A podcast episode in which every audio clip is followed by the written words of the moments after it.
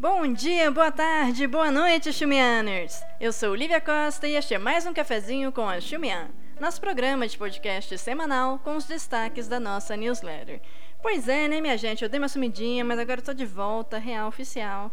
Tava fazendo um pequeno tour pelo sul do Brasil e graças a Deus eu fugi antes do frio chegar.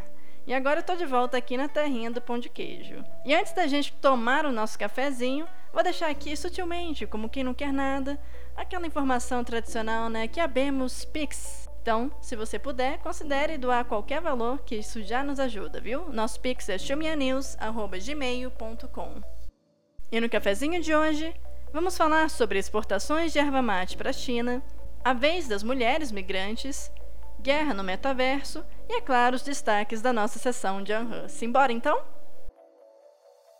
Mabá, guria, eu tava no sul, né? Então, assim, sei lá se essa foi inspiração para recomendar essa matéria daí, né? Não sei. Enfim, minha gente, foi mal aí por tá imitando um sotaque e tal. Eu não deve ter imitado muito bem. Mas, em minha defesa, eu morei seis anos em Porto Alegre, tá? Mas vamos voltar aqui pro assunto. As exportações de erva mate estão ganhando espaço no mercado chinês, mas de um jeitinho bem diferente do que costuma ser consumido no Brasil e na Argentina, que, por sinal, é a sua maior fornecedora. Na China, a aposta é vender erva mate como um chá em saquinhos, ou até mesmo numa moagem mais fina, sabe? Sem a necessidade de fazer um chimarrão todo e tal, numa cuia, que por sinal você até encontra lá na China, mas a preços exorbitantes. Só no ano passado, o país asiático importou 100 mil quilos de erva mate e cooperativas argentinas estão otimistas com o apetite chinês pela erva. E eu fiquei pensando, cara, quem imaginou, né, que a erva mate ia conseguir um mercado por lá, mas tá conseguindo e tá crescendo. E aí, se você quiser saber mais, corre lá na nossa newsletter, tá lá no nosso site já, newsletter 199. E, enfim, isso me faz lembrar muito a primeira vez que eu fui morar na China e tal, que eu levei, tipo, 6 quilos de café, muito louca, né? E, mas eu também levei 2 quilos de erva mate. Mas assim, se eu soubesse, né, que seria possível encontrar na internet, eu teria me poupado esses quilinhos a mais aí na minha bagagem. Vamos tocar ficha. Vira e mexe, né? A gente fala aqui com alguma frequência sobre a importância e os problemas dos trabalhadores migrantes na China. Só que dessa vez a gente resolveu trazer um outro texto, uma, uma pegada bem diferente da Sixtone, sobre um grupo de literatura voltado para a escrita de mulheres migrantes nos arredores de Pequim. O grupo foi fundado em 2014 e, como eu falei, né, é um grupo de literatura e tal, de uma vila chamada Pichuan. E eles têm, no total, 300 integrantes desde seu surgimento e é parte de uma ONG chamada Casa da Mulher Migrante. O trabalho dessas autoras já até apareceu em algumas publicações nacionais e tal. E a edição de primavera da World Literature Today traz alguns ensaios e poemas traduzidos para o inglês. É interessante, né? Porque, enfim, é claro que é muito importante a gente falar sobre a a condição né, socioeconômica e muita vulnerabilidade que os trabalhadores migrantes, principalmente as mulheres, vivem. Mas é também importante a gente pensar como essas pessoas se expressam né, culturalmente e o que, que elas têm produzido também, para além né, da, da própria mão de obra delas ali. Agora, bora falar de guerra, mas dessa vez é uma guerra um pouco diferente, no metaverso. O acadêmico Xi Jiang, da China Foreign Affairs University, publicou recentemente um texto em que ele reflete sobre o papel da comunicação e das plataformas na guerra na Ucrânia.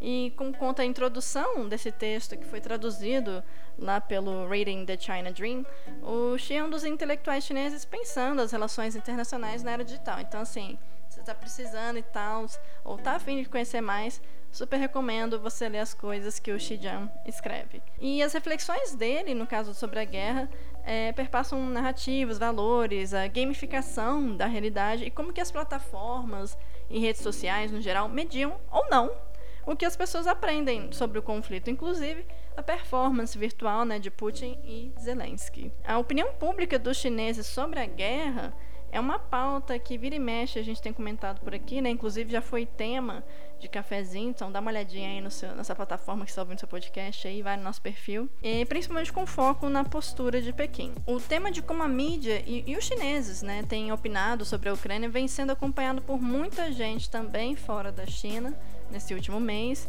como o What's on Weibo, o China Media Project, o China Information Operations, que é uma newsletter da Universidade de Oxford. Então, assim, se você tiver afim de ver todas as perspectivas, dá uma olhadinha lá na newsletter 199, que você encontra o link para tudo isso que eu tô falando. Agora vamos lá dar uma olhadinha nos destaques da nossa sessão Janhan. Cara, Janhan dessa semana tá muito louca, tem muita coisa legal. tem uma dica de música também bem massa. Mas os destaques que eu vou trazer aqui, o primeiro deles é de um texto autoral que a gente publicou no nosso site, da mestre em cinema Thaís Craveiro. Ela escreveu um texto falando sobre a pesquisa que ela faz sobre o filme revolucionário, no sentido mais tradicional né, da palavra, Destacamento Vermelho de Mulheres, que é um filme de 1961. Você encontra ele no YouTube, então assim, ó, vamos aproveitar o feriadão e tal. Pega um minutinho, ou dois, que é meio longuinho, mas vale muito a pena. Assiste o filme no YouTube, aí você corre lá depois no nosso site e aí você dá uma olhadinha na análise da Thaís Craveiro, que vale muito a pena. Eu li e eu fiquei assim, gente, ela era muito burra, nossa senhora. Mas o texto dela me ajudou a entender a importância também histórica, né?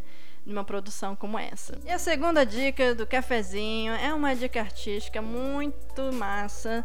É, o South China Morning Post fez uma reportagem sobre a história da britânica Catherine Jowett. E o que, que ela fazia? Ela fazia aquarelas retratando Pequim no início do século XX. E assim, ela fez tanto sucesso na época que ela conquistou até mesmo o gosto do mal. Ela também fez uma aquarela uh, do mal, enfim, ficou bem massa. Dá uma conferidinha, porque vale muito a pena por hoje é isso, minha gente. Nem acredito que já acabou. Tava com uma imensa saudade de vocês. Volto semana que vem, prometo. E se eu der um outro tour pelo Brasil, aviso vocês também. Mas por hoje é isso. Hoje o roteiro teve a redação de Bruno Guimarães, Júlia Rosa, euzinha, obviamente, Mariana Marcondes e Thalita Fernandes, com produção de Bruna Pinheiro. E ah, lembrando, viu? A gente tá em tudo quanto é rede social, então segue a gente no Twitter, é só digitar Xumian. Segue a gente no Instagram, segue a gente no LinkedIn, viu? Manda dinheiro, manda pix, é louca, né? Mas segue a gente aí, confira o nosso site www.chumian.com.br. Eu sou Olivia Costa e foi um prazer tomar esse cafezinho aqui com vocês. Até semana que vem e muito obrigada!